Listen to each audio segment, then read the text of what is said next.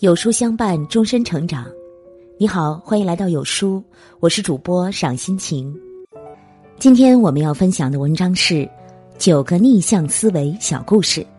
若您喜欢我们的文章，欢迎点击文末的再看。一买碗，有个年轻人去店里买碗，他拿起一只碗，依次与其他碗轻轻相碰。碗与碗之间发出沉闷而浑浊的声音，他失望的摇摇头，继续去试。然而，直到老板呈上碗中珍品，却仍是被嫌弃。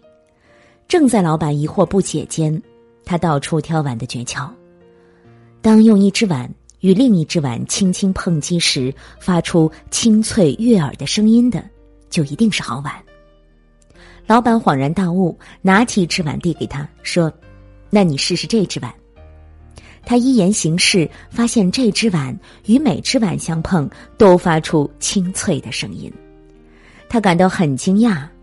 这时，老板微微笑道：“道理很简单，你之前拿的那只碗本身就是次品，你用它试碗，声音必然浑浊。你想得到一只好碗。”首先得保证自己拿到的也是一只好碗。感悟：我们常说“物以类聚，人以群分”，品质上乘的碗才会与同样精致的碗相撞而鸣。优秀的人也只会与同样出色的人并肩前行。余生，做最好的自己，才能遇见最好的别人。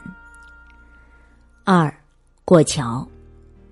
有一处地势险峻的峡谷，谷底是湍急的水流，而想要过去，只能依靠横亘在悬崖峭壁之间的几根铁索。一行四人，一个盲人，一个聋子，以及两个耳聪目明的正常人，他们来到峡谷前，准备过桥。他们依次抓住铁索，凌空前进。结果如何呢？盲人过去了，聋子过去了。一个耳聪目明的正常人也过去了，而另一个则掉下悬崖，摔得粉身碎骨。为什么会这样呢？难道一个正常人还比不过盲人和聋子吗？虽然结果很出人意料，但似乎又在情理之中。盲人说：“我看不见陡峭的悬崖，所以我能心平气和的过桥。”聋子说。我看不见底下奔腾的水流，所以我能不带恐惧的过桥。正常人说：“我过我的桥，悬崖陡峭，河流湍急，又与我何干？我只要脚踏实地的稳稳的前进就可以了。”而那个掉下悬崖的人，临死前还在想：悬崖这么陡，水流这么急，我掉下去一定会死的。感悟：有的时候，我们不是被困难打败，而是被自己吓死的。遭遇困境，别总是无限放大它原有的难度，埋头过坎儿，历事练心，反而更容易抵达成功。三，秀才赶考。古时候有个穷秀才进京赶考，住在一家客栈里。考试前两天，他做了两个梦。第一个梦是梦到自己在墙上种白菜，第二个梦是下雨天，他戴了斗笠还打伞。想想这两个梦似乎有些深意，秀才就赶紧去找算命先生解梦。算命先生一听，连拍大腿说道：“我看你啊，还是回家吧。你想想，高墙上种白菜不是白费劲儿吗？戴斗笠又打伞。”不是多此一举吗？秀才一听，便心灰意冷，回客栈收拾包袱，准备回家。客栈老板非常奇怪，问：“不是明天才考试吗？你今天怎么就回乡了？”秀才解释了一番，客栈老板乐了：“哟，我也会解梦的。我倒觉得你这一次一定要留下来。你想想，墙上种白菜。”不是高中吗？戴斗笠又打伞，不是说明你这次有备无患吗？秀才一听，觉得有道理，于是精神振奋的参加考试，结果啊，居然中了个探花。感悟：遇到事情不要急着下定论，换个角度又是另一番见解。人生的高度，有的时候就取决于你看问题的角度。四，农夫种地。以前有一位农夫，做事总爱瞻前顾后。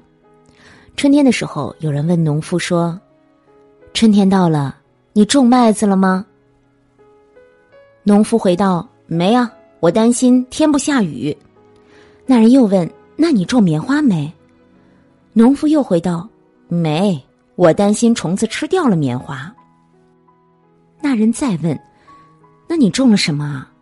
农夫说：“什么也没种啊，我要确保安全。”感悟。我们总是想的太多，而做的太少，顾虑重重，只会束手束脚，一事无成。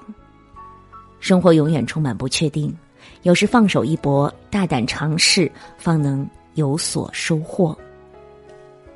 五，扫阳光。有两个兄弟，年龄不过四五岁，由于卧室的窗户每天都是密闭着，他们认为屋内太阴暗。看见外面灿烂的阳光，觉得十分羡慕，兄弟俩就商量说：“我们可以一起把外面的阳光扫一点进来。”于是兄弟两人拿着扫帚和簸箕到了阳台上去扫阳光。等到他们把簸箕搬到房间里的时候，里面的阳光已经没有了。这样一而再、再而三的扫了许多次，屋内还是一点阳光都没有。正在厨房忙碌的妈妈看见他们奇怪的举动，问道：“你们在做什么啊？”他们回答说：“房间太暗了，我们要扫点阳光进来。”妈妈笑道：“只要把窗户打开，阳光自然会进来，何必去扫呢？”感悟：有时候我们觉得生活糟糕，可能只是我们关上了心门。往后余生，学会敞开心门，所见之处，便会皆是光明。六，窗上的污垢。有一个老太太，多年不断抱怨对面的太太很懒惰。那个女人的衣服永远洗不干净，看她晾在外院子里的衣服啊，总是有斑点。我真的不知道她怎么连洗衣服都洗成那个样子啊！直到有一天，有个明察秋毫的朋友到他家，才发现，不是对面的太太衣服洗不干净。细心的朋友拿了一块抹布，把这个太太窗户上的灰渍抹掉，说：“看，这不就干净了吗？”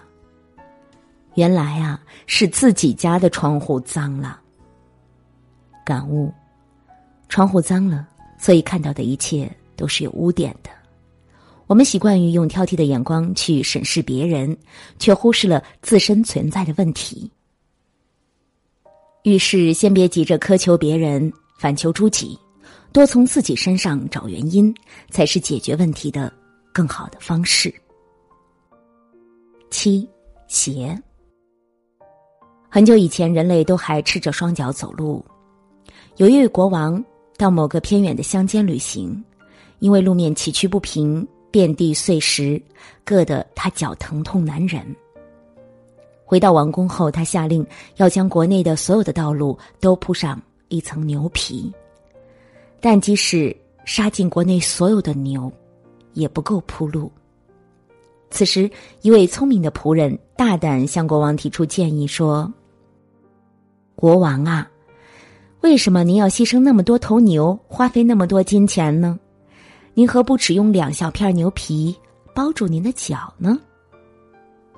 国王听了很惊讶，但也当下领悟，于是立刻收回成命，改采这个建议。据说这就是皮鞋的由来。感悟：萧伯纳曾说，明智的人使自己适应世界，而不明智的人只会坚持让世界适应自己。改变世界很难，但改变自己却很容易。当你改变以后，你眼中的世界也会跟着改变。八，救妻子还是救孩子？有个农民从洪水中救起了他的妻子，他的孩子却被淹死了。事后有人说他做的对，因为孩子可以再生一个，妻子却不能死而复活；而有人说他做错了，因为妻子可以另娶一个。孩子却不能死而复活。我听了后也感到疑惑：如果只能救活一个人，究竟应该救妻子呢，还是救孩子呢？于是我去拜访那个农民，问他当时是怎么想的。他答道：“我什么也没想，妻子当时在我身边，我抓住她就往附近的山坡游。当我返回时，孩子已经被洪水冲走了。”感悟，人生就是这样，很多事情无所谓对错，只关乎选择。世界上没有最好的选择，能够抓得住的，就是最好的选择。九，用短为长。两个老板碰面交流经营心得，其中一个老板抱怨自己公司的三名员工不成才，另一个老板询问原因。老板答道：“他们一个吹毛求疵，整天嫌这嫌那；一个杞人忧天，总为些莫名其妙的事情担忧；而另一个游手好闲，喜欢在外面闲逛乱混。”另一个老板想了想，那干脆让他们三人到我的公司上班吧，这样啊，也省了你解雇他们的麻烦。第一个老板高兴的答应了。第二天，这三人到新公司报道，新老板早已为他们安排好了工作。爱吹毛求疵的一位负责质量监督，杞人忧天的一位负责安全保卫，而喜欢闲逛的负责外出做宣传和调查。一段时间过后，这三人在各自的工作上做出了优秀的业绩，那个老板的公司也因此迅速发展起来。感悟：这个世界上没有绝对的蠢才，只有没放对位置的天才。